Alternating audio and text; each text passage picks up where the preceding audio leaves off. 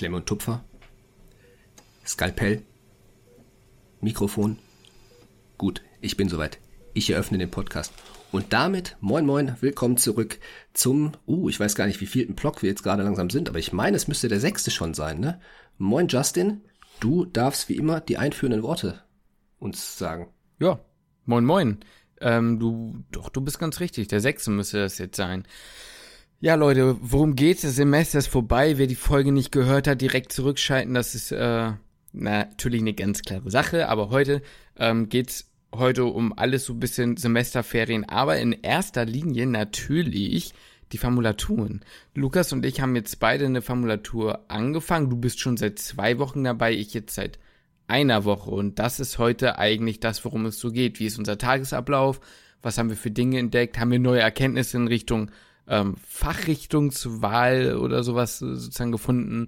Ähm, ist natürlich immer so ein bisschen schwierig, ne? Kann man natürlich nicht immer sagen, aber so die ersten Eindrücke kann man ja durchaus auch einfach mal nennen. Ja, das Witzige genau. so auch ein bisschen daran ist, dass wir uns jetzt selber ja noch nicht wirklich viel darüber unterhalten haben. Ne? Das heißt, es ist jetzt auch so das erste Mal, dass wir uns jetzt äh, intensiver mal ein bisschen über die Formulatur unterhalten. Wir haben klar mal so ein bisschen über WhatsApp geschrieben, weil wir ja beide gerade auch nicht in einer Stadt sind.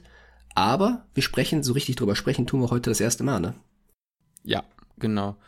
Und ich würde sagen, da du die Formulatur auch als erstes angefangen hast und schon ein bisschen mehr im Blick hast, kannst du ja auch anfangen. Ah, wir starten direkt rein.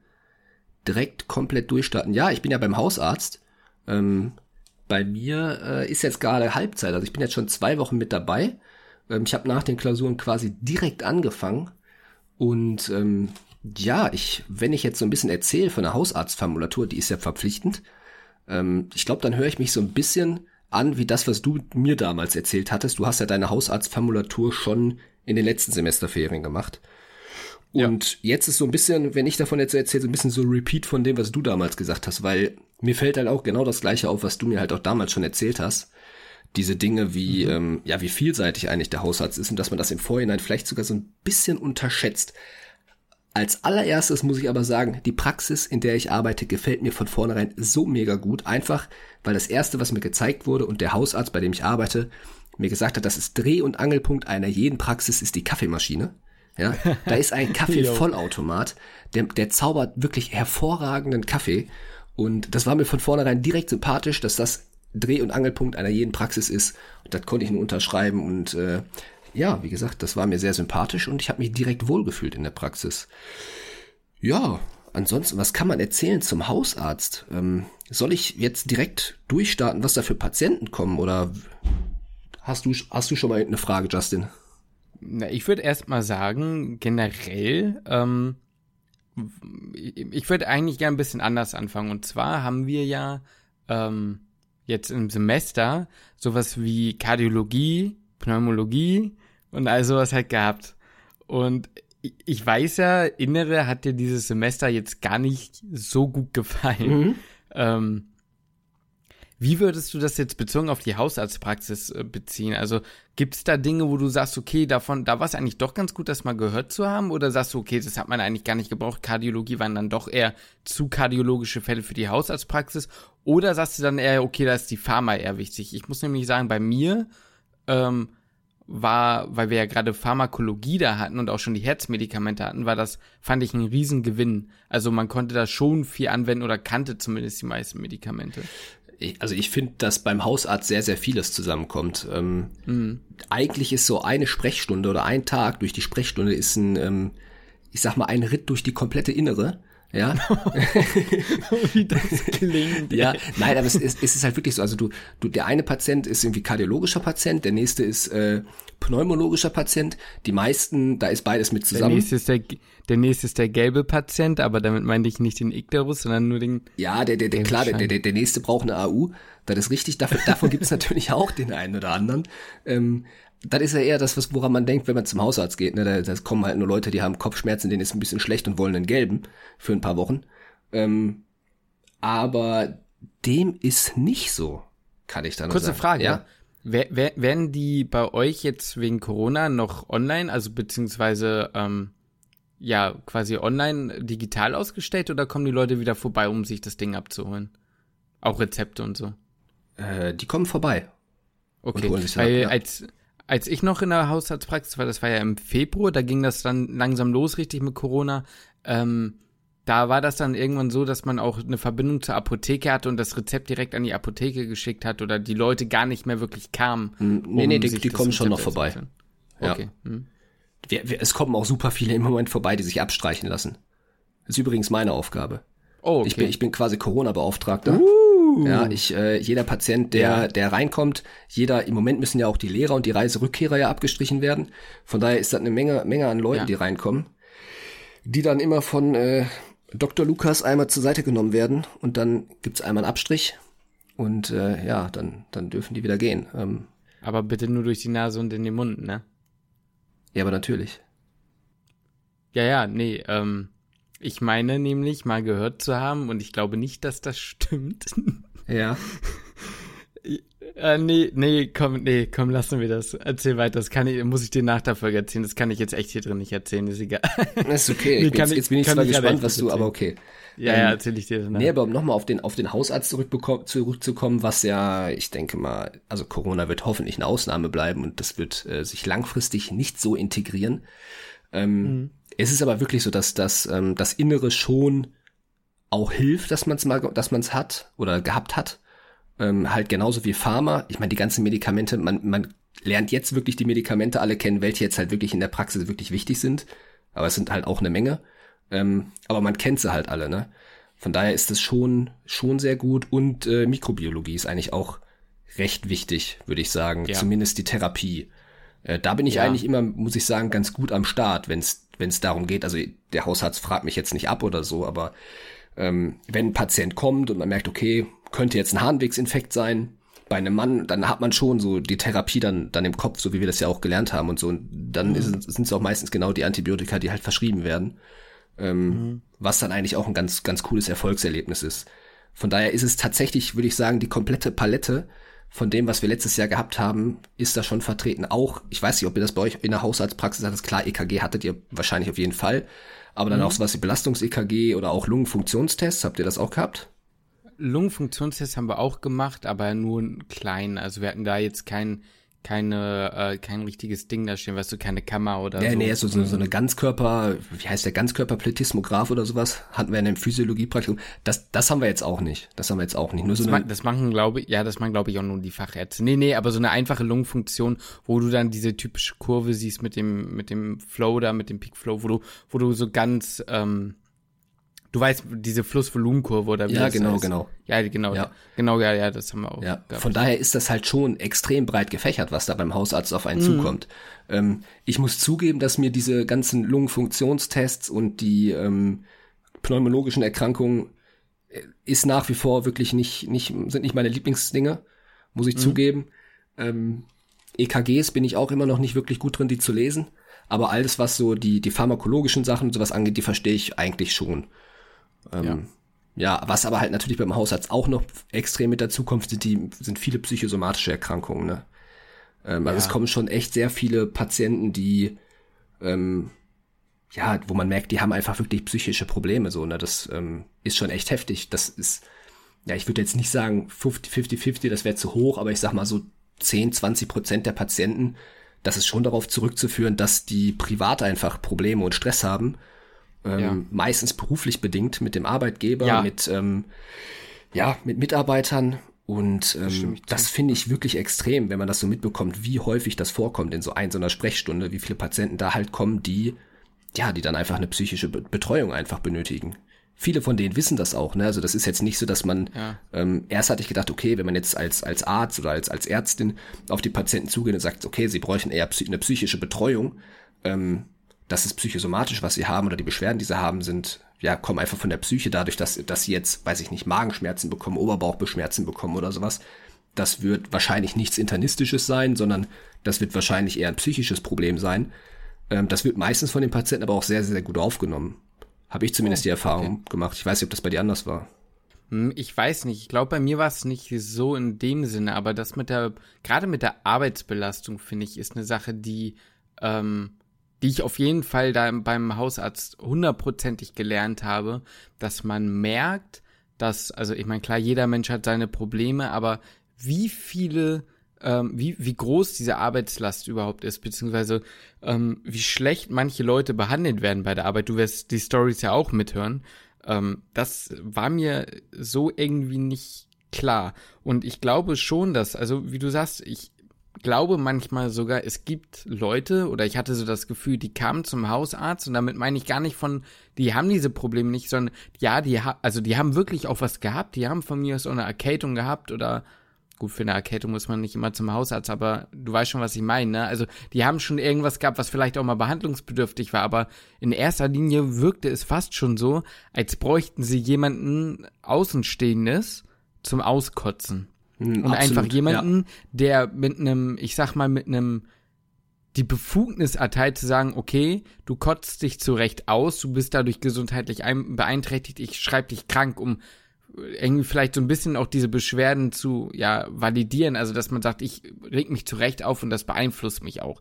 So und ähm, nicht, es soll jetzt überhaupt nicht so klingen, dass die das jetzt gebraucht haben und es ist eigentlich nicht so, sondern die Belastung ist ja wirklich da und man hat den Leuten das ja auch angesehen und ähm, da ist der Hausarzt und das ist das auch noch ein Punkt, wo ich gleich ja drauf zu sprechen kommen wollte, eine riesen ähm, ja schon fast so eine Art Freund in Not. Also man beschäftigt sich dann doch viel oder ich hatte oft das Gefühl, dass eben, wie gesagt, da viel erzählt wird. Und da wollte ich dich fragen, wie war bei euch denn so dieser Durchlauf an Patienten? Da jetzt zum Beispiel meine Hausärztin sich ja wirklich pro Termin 20 bis 30 Minuten Zeit genommen hat mit der Devise, wenn ich sie einmal richtig gut behandle, dann kommen sie halt auch nicht so häufig. In dem Sinn, also soll jetzt nicht klingen, ne? Du weißt schon, wie es gemeint ist. Ja, ich verstehe schon, wie das, wie das gemeint ist ähm, ist tatsächlich unterschiedlich. Also die Praxis ist, ähm, muss man dazu sagen, relativ neu.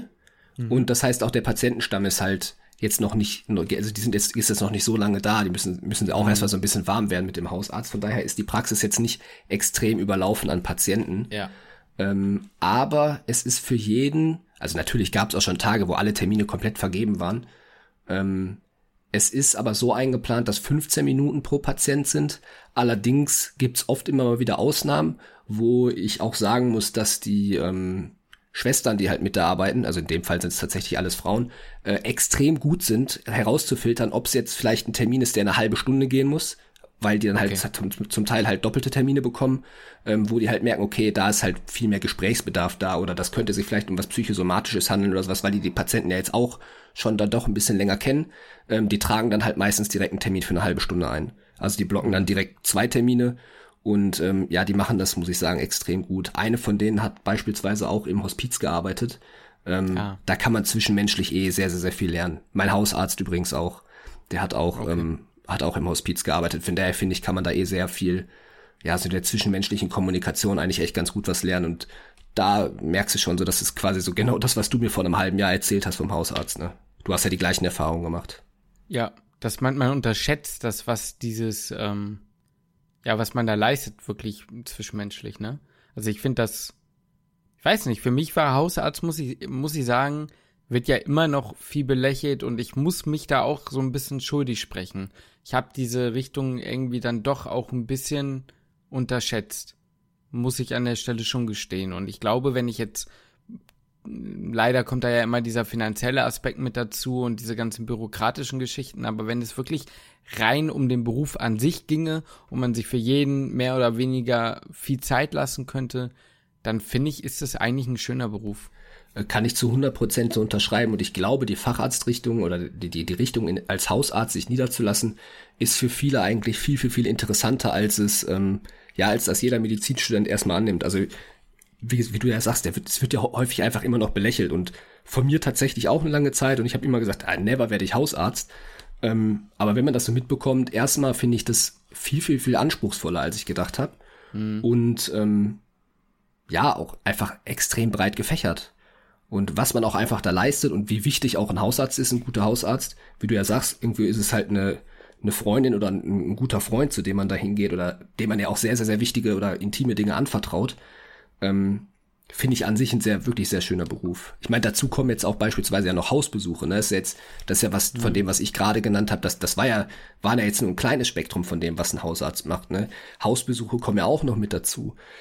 Oder ähm, sogar auch viele orthopädische Patienten kommen mit dazu, die kommen wegen Knieschmerzen. Also von daher, man muss auch wirklich, also das ist nicht leicht, so ein Hausarzt zu sein. Ne? Also auch fachlich gesehen ist es auch, finde ich, ziemlich anspruchsvoll.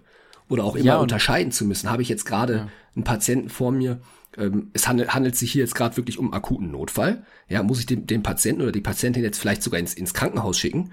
Ähm, oder ist das eine Sache, die kann ich auf nächste Woche dann doch verlegen und sagen, okay, das, das behandeln wir mal ein bisschen im Verlauf und das beobachten wir mal ein bisschen. Ne? Das ist ja auch ein schmaler Grad. Da musst du deine Patienten auch sehr genau kennen.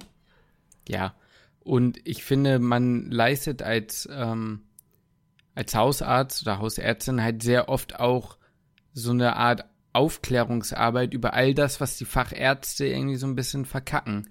Also ich habe, ich weiß nicht, wie es dir ging, aber ich hatte oft das Gefühl, dass viele der Patienten und Patientinnen halt eben ankamen mit einer, mit einer vollen Akte an Befunden, wovon offensichtlich überhaupt nichts verstanden wurde, obwohl sie im Krankenhaus waren und auch aufgeklärt wurden, logischerweise, und dann die Hausärztin als Vertrauensperson sich das Zeug durchgelesen hat und dann nochmal für verständlich, also verständlich erklärt hat und dann diejenige war, die sozusagen ähm, die nächsten Schritte geplant hat. Und ja, irgendwo ist es ja teilweise auch die Aufgabe, die die die äh, eigene Hausärztin kennt einen sozusagen ja auch immer am besten.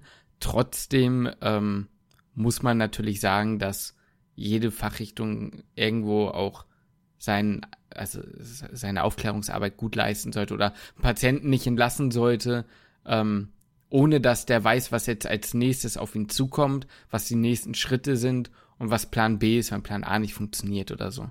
Ne?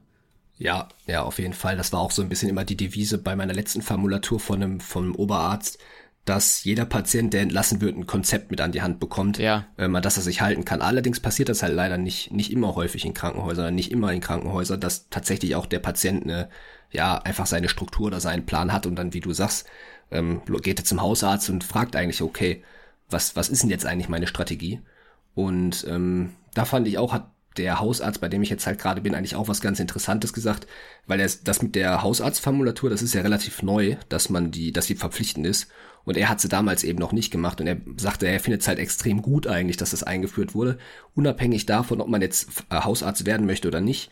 Ähm, das nimmt man so auch einfach viel, viel, viel besser wahr oder sieht von dem, was im Krankenhaus auch tatsächlich beim Hausarzt ankommt, wie das ja. ankommt und wie das auch beim Patienten ankommt. Und was der Patient jetzt, ja, also man, man sieht ja sonst im Krankenhaus eigentlich immer nur, man hat den Patienten behandelt und man hat ihn entlassen, aber man sieht nie die Seite, okay, wie, wie geht's jetzt weiter für den Patienten? Und so hat man halt auch einfach mal den Blick von, ja, zwei, drei, vier, fünf Tage, Wochen später im Verlauf, was hat der Patient jetzt eigentlich wirklich mitgenommen aus dem Krankenhaus? Hat er überhaupt ähm, eine Vorstellung von dem, was er jetzt, was jetzt behandelt wurde? Hat er eine Vorstellung von seiner Krankheit, die eventuell neu aufgetreten ist?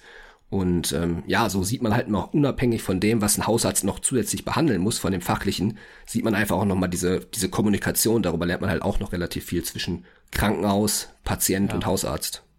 Und im Optimalfall bist halt wirklich am Prozess beteiligt. So, ne? Du siehst ja viele Leute, ähm, viele Patienten waren quasi auch Familien, ähm, wo, wo quasi die Hausärztin mitbekommen hat, wie die Mutter ähm, die Tochter bekommen hat, wie die Tochter die Tochter bekommen hat und die Mutter, die die erste Tochter bekommen hat, einem Schlaganfall dann irgendwie im Krankenhaus gelandet. Weiß, also weißt du, ich meine, du, du verfolgst, wenn du eine lange Karriere hast, wirklich Generationen so, ne?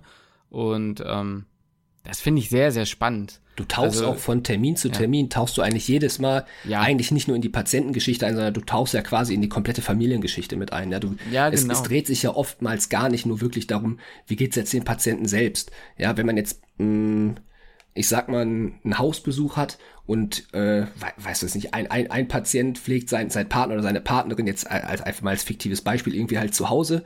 Ja, dann geht's nicht nur um den Patienten, der halt zu Hause liegt und gepflegt wird, sondern es geht auch um den, den Partner oder die Partnerin, die mhm. eben seinen Lebenspartner pflegen muss. Da, also da, da geht's ja wieder in diese psychosomatische oder psychische Richtung, ähm, was ja auch einfach eine, eine sehr hohe Belastung ist, wo sich der Hausarzt eben auch mit drum kümmern muss. Das heißt, man wird ja quasi in das ganze, ja, ganze Familiengeschehen mit involviert. Ja, leider muss man sagen, tut das ja auch nicht immer jeder Hausarzt oder jede Hausärztin. Also es gibt da ja auch immer Negativbeispiele. Wollen wir jetzt gar nicht so an, also wollte ich jetzt nicht irgendwie ausfächern, ich wollte nur sagen, ähm, ich wollte einfach nur sagen, dass quasi auch beim Hausarzt Dinge nicht gut funktionieren oder auch da gibt es immer wieder auch Probleme. So, das liegt aber dann teilweise auch wieder an der Zeit und so und halt manchmal so wie ja, wie in jeder Fachrichtung, ne? Manche können es besser, manche können es weniger besser. Was ich ganz interessant finde, ist, Lukas, für die, ähm, also solltest du dich ja dann irgendwann mal entscheiden, Hausarzt zu werden, bräuchtest du ja theoretisch eine internistische Ausbildung, ne? Also ich meine, du musst da schon dein Facharzt äh, für Allgemeinmedizin gemacht haben und das ist dann halt auch irgendwie wieder ja eine internistische Ausbildung. Dafür braucht man ja viele Blutwerte, was ja besonders dein Lieblingsthema ist.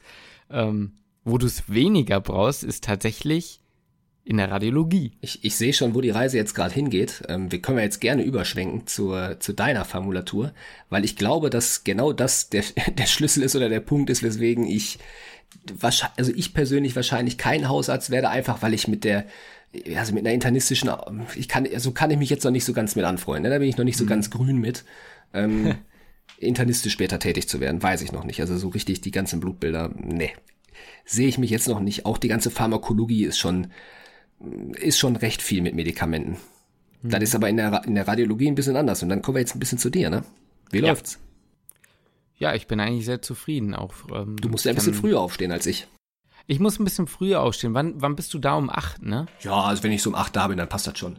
Ja, ich bin so um sieben da. Und das Problem ist, ähm, ich muss da ein bisschen hintuckern mit meinem Fahrrad ähm, was heißt so ein bisschen hintuckern? Also schon so 30, 35 Minuten fahre ich da schon hin und brauche dementsprechend. Ich, ich übrigens halt, so fünf. Ja, äh, Lukas, an der Stelle, ne? Ähm, war es das dann noch mal wieder komplett. Also ich stehe dann doch eher gegen halb, halb sechs, 20 vor sechs auf, was ähm, ich sagen muss, erstaunlich gut funktioniert hat in der ersten Woche. Ich bin ja aber auch eh eher ein Frühaufsteher. Ich muss aber sagen, ich bin jetzt auch froh, dass wir Wochenende haben. Also, es zieht dann doch irgendwann. Es ist, also soll jetzt gar nicht so klingen, als wenn man sich so beschwert, aber man ist es ja dann halt eben doch auch noch nicht gewohnt gewesen, dann jeden Tag um halb sechs aufzustehen. Ey, ganz, ganz ehrlich, also ich, ich würde es nicht packen jetzt gerade, glaube ich. Also klar wird man es irgendwie packen, aber äh, ich bin schon mit meiner Viertel vor, mit Viertel vor sieben aufstehen, bin ich gerade schon ganz gut bedient. Da, da frage ich mich morgens schon manchmal so, boah, kannst du dich nicht noch mal eine halbe Stunde umdrehen? äh, ja. Da glaube ich dir, dass das mit äh, halb sechs noch mal einen Tacken härter ist.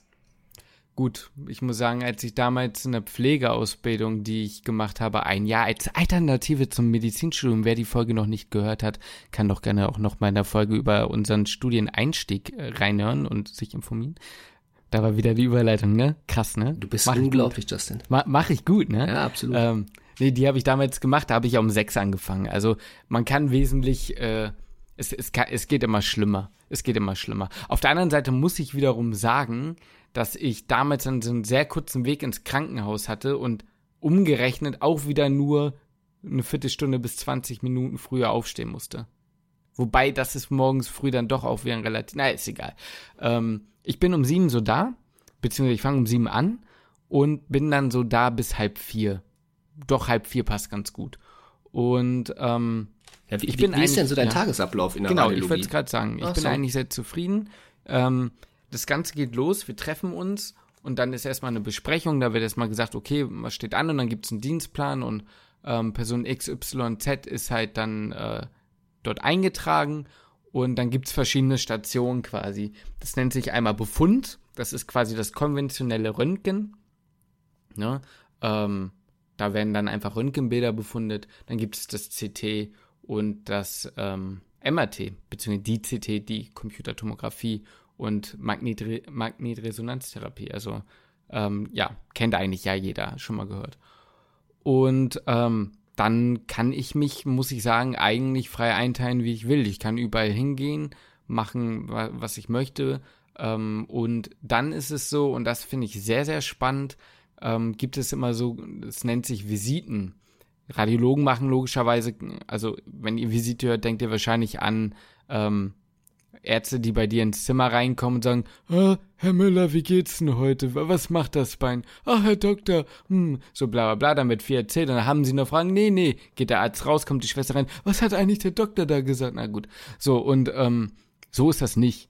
Na, also damit ist eigentlich eher gemeint, man geht dann ähm, ins äh, Konferenzzimmer und die Radiologen legen quasi für die jeweilige Fachrichtung dann die Bilder auf und dann kommen die Chirurgen morgens, also die Unfallchirurgen morgens rein und äh, besprechen sich dann über die Bilder mit den Radiologen, wenn es dann nochmal Uneinstimmigkeiten gibt. Dazu muss man sagen, die Fachrichtungen können ihre Bilder meistens ganz gut selbst interpretieren, da können wir aber später nochmal drauf äh, zu sprechen kommen. Und dann kommen die, gehen die Chirurgen, dann kommen die Internisten, ähm, dann kommen zum Beispiel die Urologen noch rein, dann gibt es noch die Neurochirurgen, ach, da gibt es alles. Und ähm, da kann ich, wenn ich möchte, auch dran teilnehmen. Und einmal die Woche haben wir dann noch, und das finde ich besonders interessant, das hat mir sehr, sehr gut gefallen, das sogenannte Tumorboard. Und im Tumorboard treffen sich auch dann wieder verschiedene Fachdisziplinen und besprechen ähm, und besprechen letztendlich Patienten, die irgendeinen Tumor haben oder irgendein Karzinom, also irgendein malignes Geschehen. Das heißt, ähm, da sind dann Onkologen dabei und wenn es zum Beispiel, lass es ein Pankreastumor sein, dann sind da die Gastroenterologen, also die Internisten mit dabei. Wenn es irgendwas anderes ist, ne, dann noch was anderes. Manchmal sind dann noch Nuklearmediziner mit dabei oder eben halt die Radiologen sowieso. Und dann wird sich eben besprochen, wie geht man mit diesem Patienten weiter um, wie ist die Einteilung, also man, man kann ja verschiedene Tumoren in verschiedenen Stadien einteilen und guckt dann, okay, wie weit fortgeschritten ist es, hat der Tumor bereits gestreut, also metastasiert, sind andere Organe befallen ähm, und wie ist jetzt das Vorgehen? Brauchen wir noch weitere Diagnostik?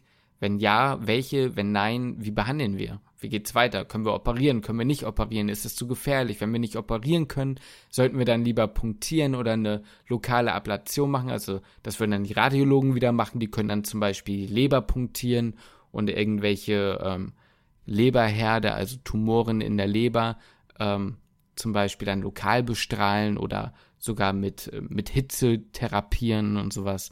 Und ähm, da wird sich dann ausgesprochen, was ist das Beste für die Patienten. Und das ist besonders interessant, finde ich, weil da viele Fachrichtungen, die mich interessieren, zusammenkommen. Und ähm, ja, dann gibt es am Ende, ansonsten geht die Befundung weiter, man ähm, guckt hier und da rein und am Ende gibt es nochmal eine Besprechung und dann guckt man, gab es besondere Fälle, wo jeder daraus lernen kann an dem Tag und dann werden die nochmal angeguckt, gemeinsam im Team. Was ich noch als, du kannst gleich eingreifen, das wollte ich noch als letzte Sache beschreiben, das finde ich auch sehr cool. Ähm, in dem Haus ist es so geregelt, dass das CT beziehungsweise die Radiologie ähm, mit der sehr, sehr nah gelegen an der Notfallaufnahme, also im, im, in der, an der Ambulanz ist, so dass man quasi auch dafür zuständig ist. Das heißt, wenn Notfall-CT nach einem Polytrauma kommt oder so, dann wird das CT gefahren und du läufst halt runter und guckst dir dort die Bilder an. Und da kann ich auch mitgehen, wenn ich will. Hm. Also du hast jetzt keine klare Struktur vorgegeben, sondern du kannst nee. einfach dahin gehen, wo du, wo du halt möchtest. Ja, aber dann lass uns doch nochmal bei dem Tumorboard bleiben, weil das ja, ähm, ja, hat man ja im Vorhinein schon gemerkt, dass du dich da ziemlich drauf freust und hast ja jetzt auch sehr schön, sehr viel aus, sehr ausführlich drüber gesprochen. Ähm, wie viele Patienten werden denn da behandelt oder durchgesprochen so am Tag oder pro, pro Konferenz und ähm, ja, wie lang, wie lang wird das da so? Also ich habe das ja auch mal mitmachen dürfen in meiner letzten mhm. Formulatur ähm, paar Mal. Da gab es auch einmal die Woche eine, ähm, ja, eine, eine Tumorkonferenz. Ähm, allerdings war ich ja da aus Sicht der Gastroenterologen damit dabei und nicht aus Sicht der Radiologen. Ähm, mich hat das damals ehrlich gesagt so ein bisschen überrascht, wie kurz das besprochen wird pro Patient. War das bei euch auch so? Ich meine, es wird ja in, der, in dem Zeitraum alles geklärt, so ist nicht, aber ähm, ich dachte eigentlich, oder ich hätte mir zumindest vorhin dann immer vorgestellt, dass man pro Patient ja sich bestimmt 20, 30 Minuten bespricht, aber das war bei uns jetzt definitiv nicht so der Fall. Nee, das ist ganz interessant, dass du das ansprichst, weil ähm, ich war da genauso erschrocken wie du. Das ist ein ziemlich krasser Durchlauf. Also, das ging jetzt, glaube ich, zwei Stunden bei uns. Okay, krass. Ähm, das ist schon sehr lang. Also bei uns war das meistens so dreiviertel Stunde bis Stunde maximal. Ja, aber du musst dazu sagen, da waren nicht immer alle Fachrichtungen beteiligt. Also nach und nach sind immer die Fachrichtungen dann gegangen. Ah, okay, ähm, ja gut, okay, okay. Ich war natürlich nur bei den, bei den Internisten mit dabei, ja, ja, klar. Genau. Und ich, als Radiologe ist es ja quasi so, dass du dafür zuständig bist, vorne aufzulegen, die Bilder. Und dadurch bin ich halt immer da gewesen. Also ich bin halt komplett dann dabei geblieben. Hm, und wie ist dann die und, Rolle als, äh, als Radiologe. Also ich kenne das jetzt ja nur, wie das von, von den Internisten ist. Da ist mal eigentlich, bei uns war das dann irgendein Assistenzarzt, der den Patienten halt auch behandelt und kennt. Der hat den dann ganz kurz vorgestellt, ähm, wie das Stadium ist. Dann hat der Radiologe kurz das Bild halt vorne vorgestellt und dann war es aber eigentlich meistens schon so, dass Oberärzte und Chefärzte äh, sich auf das Bild gestürzt haben und dann wild durcheinander durchgesprochen wurde zwischen den Fachrichtungen und da muss ich auch zugeben, da war ich echt raus, weil das so schnell ging und auch so mhm. viele Begriffe genannt wurden, mit denen ich wirklich nichts mehr anfangen konnte. War das für dich jetzt auch anders? Hast du mehr verstanden? Oder ähm, war's, war das auch so für dich, dass du zum Teil erstmal so, wow, Alter, so, was geht denn jetzt hier ab? So, wo sind wir jetzt gerade überhaupt? Also ich muss sagen, bei denen, also witziger, also was ist witzigerweise, aber es gab Patienten, die waren mir quasi von der Arbeit auf der, äh, auf der Röntgen, in der, in der Röntgenabteilung beziehungsweise halt ähm, in der Radiologie quasi bekannt.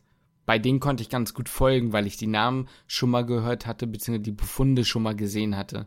Aber wenn es jetzt dann in Richtung ähm, von anderen Fachrichtungen ging, die jetzt nicht Lunge oder ähm, irgendwie Gastroenterologie oder so ging, wo ich halt dann auch wirklich fachlich keine Ahnung habe, also eher so gynäkologische Geschichten, ne? Gerade sowas Richtung Cervix oder ähm, ähm, Mammakarzinom oder so, also Brustkrebs, dann äh, muss ich ganz ehrlich gestehen, war ich auch echt raus. Also da habe ich dann auch nicht mehr viel verstanden. Da habe ich die Bilder vielleicht noch ein bisschen sehen können oder erkannt, aber da rein fachlich war ich dann raus. Da habe ich hier und da nochmal was mit Östrogen-Antagonisten und so gehört. Da habe ich mich dann wieder gefreut, weil das hatten wir mal, ne? Wenn da mal irgendwie so ein Tamoxifen oder sowas. Ja, äh, man freut sich jedes Mal, wenn man ein Medikament kennt, ne? Ja, muss, muss, ja, da schmunzelt man so in sich hinein, obwohl es ja völlig egal ist, so in dem Sinne, oder man ja überhaupt nichts geschafft hatte. Aber es, es, ich finde, es baut einen auf, wenn man das Gefühl hat, dass etwas, was man im Semester gelernt hat, nicht umsonst war. Es klingt so dumm, aber irgendwie muss ich sagen, freut mich das immer richtig. Ja, Und, ich, ich, muss auch ähm, sagen, ich ja. hatte äh, jetzt auch, ich, also wir können gerne gleich weiter über deine Formulatur sprechen, aber bei mir bei Hausarzt war es jetzt auch oft so, dass wenn ich was ähm, also es gibt, ist immer noch total oft so, dass ich daneben sitze und denke mir, oh, ich habe gerade echt gar keine Ahnung, was man jetzt mit den Patienten machen würde oder was man jetzt überhaupt machen würde.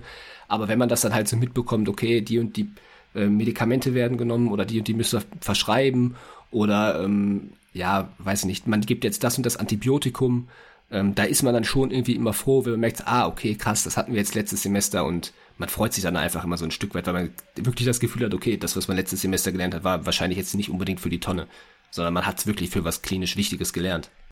Ja, definitiv. Ähm, ja, und die Rolle des Radiologen ist ja eigentlich relativ unspektakulär. Es ist, wie du gesagt hast, die packen halt die Bilder drauf und ähm, machen hier und da gibt's, die machen den DJ, genau, DJ Spiel mir ähm, das Lied. Nee, aber es ist halt so, dass dann hier und da dann doch mal uneindeutige Befunde eben da sind, ne? Und dann da sich dann doch noch mal drüber, ja, ausdiskutiert wird. Die größte Rolle haben sie bei uns jetzt tatsächlich eingenommen, wenn es um die Therapiediskussion ging. Also in die Diskussion selbst, ich weiß nicht, wie es bei euch war, haben die eigentlich gar nicht eingegriffen. In, in Meistens was, in war, was? In die Diskussion selbst haben sie nicht aktiv mit eingegriffen. Nee, das war das bei war, uns eigentlich auch immer. Die Radiologen waren da eigentlich immer recht still. Genau, es war eigentlich eher so, wenn mal eine Frage bestand, ja, könntet ihr das machen oder wie würdet ihr das sehen? Dann war das eher so eine beratende Funktion, so hatte ich das Gefühl bisher. Ja, so hatte ich das eigentlich auch immer das Gefühl, ja. Und ähm, ja, da gebe ich dir recht, da muss ich sagen, weiß ich auch noch nicht so ganz. Also ich habe auch von der vom einem oder anderen Kollegen quasi, also jetzt nicht meinem Kollegen, aber von den Kollegen quasi ähm, gehört, dass es so ist, dass die meisten und das hast du ja auch erzählt, die jeweilige Fachrichtung, die gucken sich ja quasi, die Kardiologen gucken sich ja nur das Herz an, sowohl im Röntgen als im MRT als auch im CT und die Pneumologen halt vor allem die Lunge und die Gastroenterologen halt eben den, das Abdomen. Und klar lernst du, wenn du dir quasi nur diesen Teil anguckst, diese Bilder besonders gut zu interpretieren. Du siehst ja auch viel mehr davon und vor allem auch nur die selektiert, so dass du irgendwann dafür eine Kompetenz erreichst, die wahrscheinlich partiell die des Radiologen sogar übertreffen können. Ne? Und das ist so eine Geschichte, da fragt man sich dann, okay, wofür gibt es dann überhaupt Radiologen? Aber da muss man dann wiederum sagen, ähm, das ist eine ist eine gute Frage. Aber es ist äh, trotzdem, wenn man so die Hintergrundarbeit sieht, glaube ich immer noch mal ganz gut. Erstens, dass man jemanden hat, der noch mal drüber guckt. Zweitens müssen Radiologen dann ja eben doch alles sehen. Und ähm, dann kommt noch dazu, dass Radiologen in der Befunderstellung immer ähm, den, den, den Vorbefund ähm, bzw. Voruntersuchung und den jetzigen Befund quasi miteinander vergleichen und meistens auf kompletter Ebene, also eben nicht nur das eine. Und ich glaube, das ist ein großer ähm, Vorteil, dass Leute sich nur dem quasi widmen nochmal zusätzlich. Und ähm, weil, wenn, wenn, ich glaube zum Beispiel bei den Traumatologen, also Unfallchirurgen, wenn du, wenn du da in die Visite gehst oder wenn du da morgens die Bilder anguckst in der Besprechung, ähm, die, die sehen ihre Frakturen selber. Ne? Die sehen da selber irgendeine Weber-Fraktur oder irgendeine Tossi-Fraktur oder sowas. Ähm, die sehen die ja selbst. Die sind ja nicht blöd. Die operieren das ja auch. Also, ähm, da glaube ich, ist da nicht so viel. Aber ähm, wenn es dann, wie gesagt, in diese, in diese Richtung ähm, Diagnostik geht, die invasiv wird, und man sagt, okay, wie kommen wir da jetzt ran? Ich war zum Beispiel dabei, da wurde eine Raumforderung, bei der man nicht wusste, ist das jetzt Tumor, ist das jetzt nicht? Und wenn ja, was ist das für ein Tumor? Da musst du halt eine Biopsie machen. Aber wie kriegst du die und wer macht die? Und das haben wir uns die Radiologen gemacht. Ne? Hm. Das, das, geht heißt, ja dann noch in die äh, Richtung so interventionelle Radiologie, ne?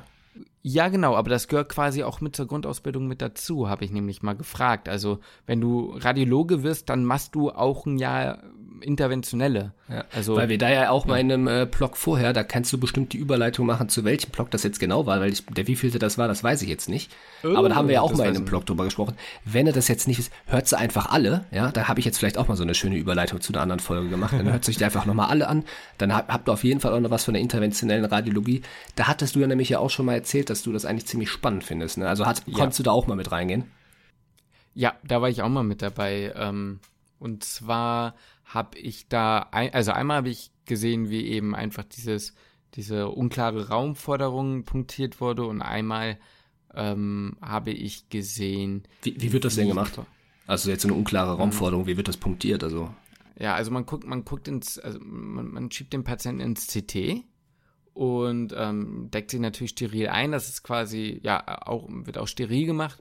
Und dann ähm, nimmst du eine Nadel quasi, du kannst dir vorher markieren, wo du ungefähr stechen willst. Du machst auch vorher so eine Planungs-CT, also du guckst erstmal einmal vorher nach.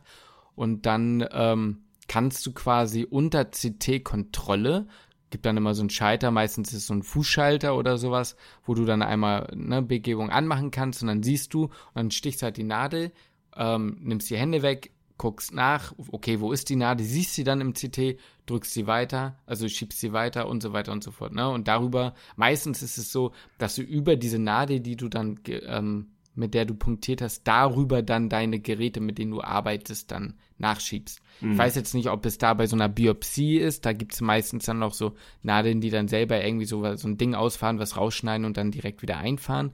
Aber ähm, ja, es gibt dann eben auch diese Dinge, wo du dann deine Katheter durch diesen Zugang halt einführst. Jo. Ja, und so funktioniert das ungefähr. Ja, also echt spannend, aber das, das ist halt leider hat man da mehr die Beobachterfunktion, ne? Also man kann da jetzt nicht so, ja. meistens ist ja in der Formulatur schon so, dass man eher der Beobachter ist als derjenige, der wirklich was durchführen kann, ne? Ich denke mal, es ja, wird ja in der interventionellen Radiologie zum Großteil oder eigentlich ja fast nur dann Beobachterrolle sein, ne? Die Radiologie ist generell keine Formulatur des Machens, würde ich jetzt mal sagen. Es war übrigens Blogfolge 3, ich habe gerade nochmal nachgeguckt. Ah ja, moin. Ähm, ja, also nee, auf keinen Fall. Also man muss wirklich sagen, du, vielleicht kommt es nochmal drauf an, wo man ist, aber ich jetzt persönlich kann jetzt praktisch logischerweise nicht so viel machen.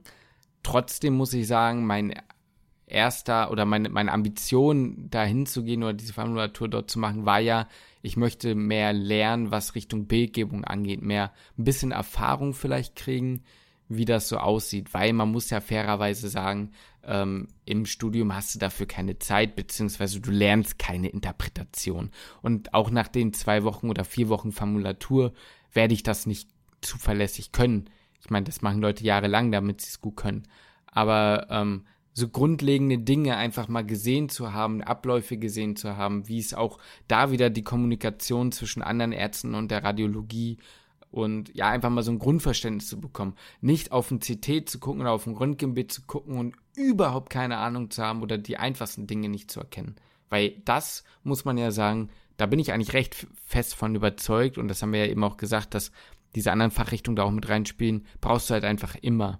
Und auch bei dir wahrscheinlich, um mal wieder den Punkt zu deiner Formulatur zu schlagen. Ich weiß nicht, wie es bei euch war, aber wir haben uns auch ab und zu mal Röntgenbilder angeguckt. Wenn irgendwie jemand mal eine Pneumonie hatte oder sowas und die dann behandelt wurde. Meinst du jetzt beim Hausarzt? Ja, ja. Ja, gerade heute erst wieder. Ja, ja, ja. siehst du. Haben wir uns auch, also da kommen auch immer mal wieder Röntgenbilder rein, auf jeden Fall. Ja.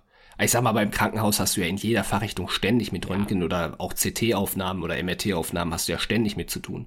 Von daher ja. halte ich das auch schon für ziemlich sinnvoll und gerade den Vorteil auch so bei einer, bei einer radiologischen Formulatur, ähm, jetzt, ich sag mal, selbst wenn wir jetzt im Studium eine Reihe von, von Bildern einfach zum Üben bekommen hätten, ähm, du hast ja nie jemanden neben dir sitzen, der dir auch mal was erklären kann. Das hast du ja in der mhm. Formulatur, hast du das ja schon den Vorteil. Ich weiß ja nicht, wie ist das denn bei euch? Sitzt dann da jemand daneben und erklärt dir das die ganze Zeit oder heißt es einfach, okay, hier ist der Computer und spiel mal mit den Befunden und guck dir die mal an? Das kommt immer so ein bisschen drauf an, wo Platz ist und wo frei ist. Aber in der Regel sitze ich wirklich dann daneben und ich habe sehr, sehr viele nette ähm, Ärzte und Ärztinnen, die mir einfach viel erklären, die mir dann, ähm, ja, die mir dann einfach Befunde zeigen. Und ähm, du kriegst ja, das muss man ja auch wieder dazu sagen, ich weiß ja nicht genau so, wie das, wie, wie so die Vorstellung ist. Meine war da immer so ein bisschen anders, aber du kriegst ja, was auch eigentlich voll logisch ist, eine klare oder solltest in der Regel eine klare Fragestellung bekommen. Du kriegst einen Patienten mit einer kurzen Anamnese, am besten auch schon, was vorher gelaufen ist oder ob irgendwas bekannt ist. Und dann Frage Pneumothorax, Frage bla bla bla. Und dann guckst du ja eher gezielt danach. Heißt nicht, dass du deine Augen auf nichts anderes richten sollst, aber du weißt ja ungefähr, wonach du guckst. Und ähm, da muss man dann sagen, da kann man dann, da, da kriegt man dann irgendwann so einen Blick für, den die natürlich alle haben und können mir dann natürlich dazu viel zeigen oder ja, mal so sagen, okay, das ist jetzt noch normal oder das wäre es jetzt nicht mehr. Man merkt auch, wie viel Erfahrung da reinspielt, weil ganz viele auch sagen so, ich kann dir nicht so richtig sagen, aber irgendwie sieht das nicht normal aus, weißt du? Mhm. Und das finde ich immer ganz spannend, weil, also das ist für mich natürlich, muss ich sagen, nicht so hilfreich, aber da sieht man wieder, was das für eine, für, für eine Erfahrung ist, die da mit reinspielt. Und, ähm, die Erfahrung vor allem halt auch ja. schon eine Million, gefühlt eine Million Normalbefunde gesehen zu haben, ne?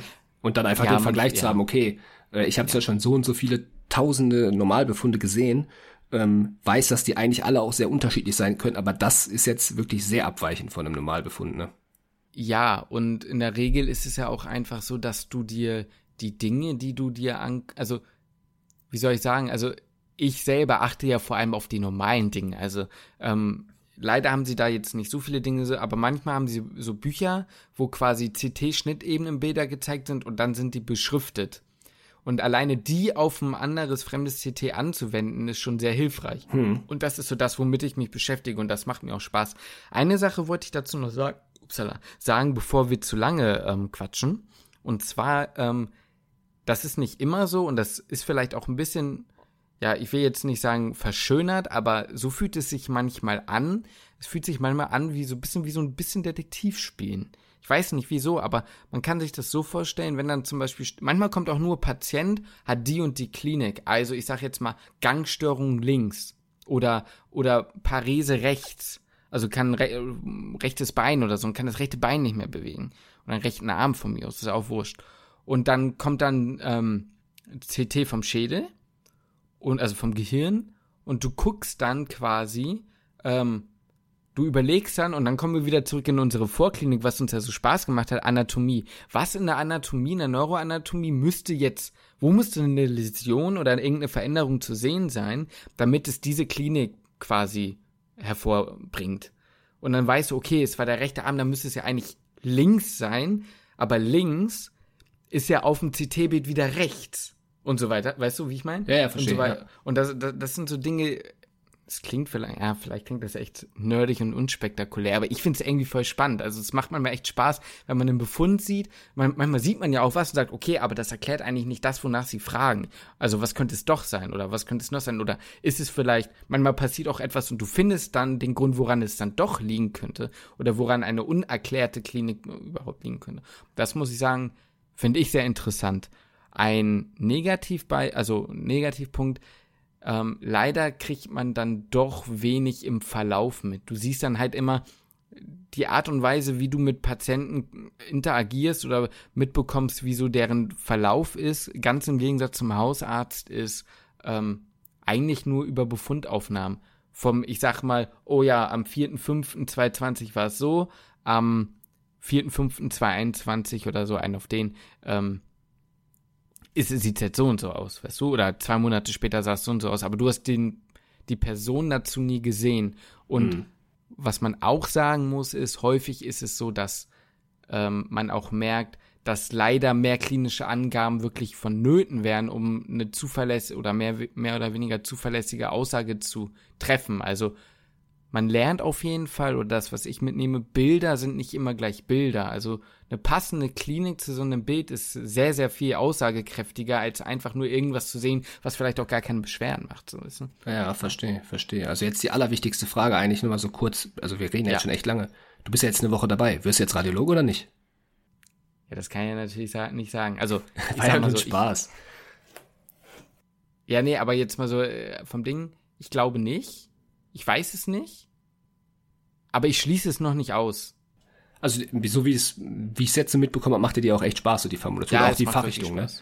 Ja, es macht Spaß. Ich weiß halt nur momentan noch nicht, macht mir das Spaß, weil es fachrichtungsmäßig mir richtig Spaß macht oder macht es mir Spaß, weil ich das Gefühl habe wieder, ich lerne etwas für mein Leben dazu, in dem oh, das klingt so richtig spießig, aber du weißt schon, was ich meine. Ja, ich, ich, verstehe, was du meinst, aber ist ja jetzt, ist ja jetzt auch erstmal zweitrangig, weil mhm. du hast noch äh, zwei Formulaturen vor dir und vielleicht hospitierst du noch mal irgendwo. Ja, äh, wir haben vielleicht noch Blockpraktika, von daher ähm, ist das jetzt ja erstmal auch eine Sache, die man erstmal, du bist jetzt auch vor allem erstmal nur eine Woche dabei, ne? Da kommen noch drei Wochen, vielleicht sagst du in drei Wochen auch so, huch, ey, aber jetzt nach vier Wochen reicht mir das ganze Befunden auch ein Leben lang, kann das ich stimmt, mir nicht vorstellen. Das stimmt, kann natürlich auch stimmt. sein, ähm, aber ist ja auch völlig zweitrangig, weil ähm, ja, wie gesagt, du hast noch ewig viel Zeit, dich da irgendwie entscheiden zu müssen. Und ähm, was ich aber glaube, was dir vor allem halt auch gefällt in der, in der Radiologie, oder was ich zumindest mir vorstellen kann, was in der Radiologie eh generell sehr cool ist, es verbindet halt echt. Du hast immer Kontakt zu sehr vielen verschiedenen Fachrichtungen. Ne? Mhm. Wie du gerade schon gesagt hast, bei der Tumorkonferenz bist du einmal in einer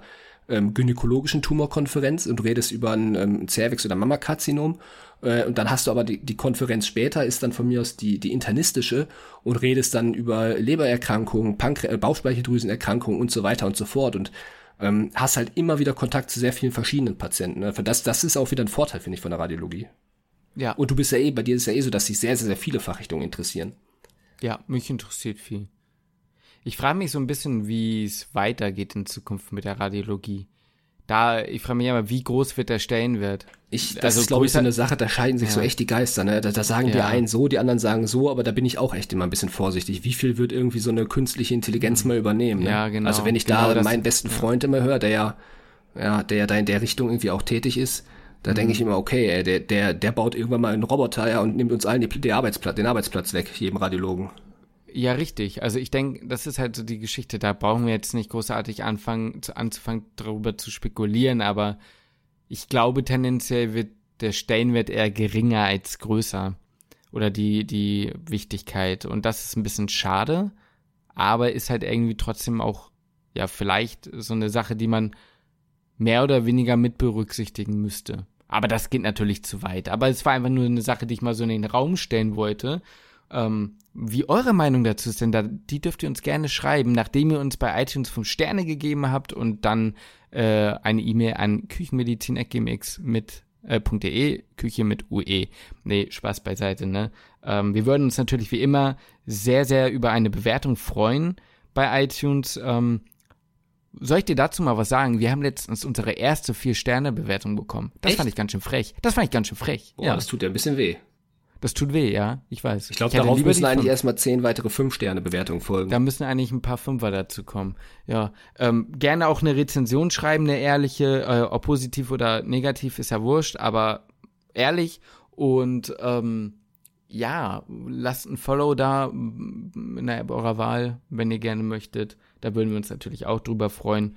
Oder wie an die eben genannte E-Mail-Adresse schon weiter einfach Fragen hin wünsche, wenn ihr Fragen zu der Formulatur habt oder wir noch mehr darüber sprechen wollen. Ich meine, wir haben jetzt jeder quasi 20 Minuten über unsere Formulaturen gesprochen und eigentlich könnte man ja noch drei Stunden weiter mehr darüber quatschen und erzählen. Wir wollen auf jeden Fall auch nochmal, also wir werden ja eh nochmal einen Blog machen, da werden wir dann ja wahrscheinlich dann nochmal unser Fazit dann über die Formulatur irgendwann auch mal machen, ne? Definitiv, ja ja, da bin Gut. ich mal gespannt. Vielleicht äh, ja, hat der eine oder andere ja auch noch eine Frage zur Formulatur, dann können wir ja auch da noch mal gerne drauf eingehen. Aber wie sonst, wie gesagt, sonst einfach äh, eine Mail schreiben. Hast du noch irgendwelche abschließenden Worte, Justin? Ich habe eigentlich keine abschließenden Worte mehr, außer ähm, das, das wollte ich ganz kurz ansprechen, es hört wahrscheinlich eh niemand mehr, aber die TMS-Ergebnisse sind jetzt draußen. Uh, Alter, das ist natürlich, das hätten wir am Anfang schon mal sagen können. Also für ja, diejenigen, ich, die sich da vielleicht ein bisschen auskotzen müssen, ne, ja, könnt genau. auch äh, die Seelsorge anrufen oder uns eine E-Mail schreiben.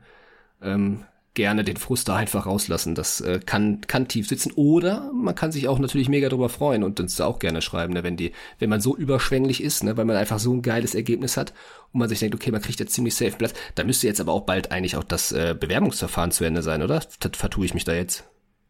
Bis zum 20.08. kannst du dein TMS-Ergebnis erstmal noch einreichen. Das heißt, das sind ja noch sechs Tage. Ja, ja und dann und geht's dann, dann irgendwann in die spannende äh, Phase, ob die Zulassung rauskommt, ne? In diese Koordinierungsphase, ja. Mhm.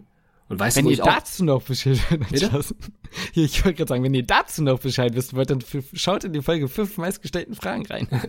da wird es erklärt. Jo. Weißt du, wo ich ein bisschen Schnappatmung bekomme? Wenn ich mir vorstelle, dass jetzt in ein paar Tagen, ich habe jetzt gerade das Datum nicht im Kopf, aber dass das Physikum jetzt bald ist, ne? Ja, das ist am 18., 17., 18. Ja, das ist dann ich. in drei und vier Tagen. Also da kriege ich äh, da bin ich froh, dass ich in der Situation jetzt gerade nicht mehr bin. Ja, ich auch. Aber Leute, falls Erfolg. es irgendjemand noch hört und äh, Physikum schreibt, viel Erfolg, wahrscheinlich eh keiner mehr. Nee. Gut. Dann können wir eigentlich langsam schließen. Lukas, ich lass dir den Schluss. Ja, wunderbar. Dann bleibt mir eigentlich nur noch zu sagen, Tschüsseldorf und ich schließe den Podcast.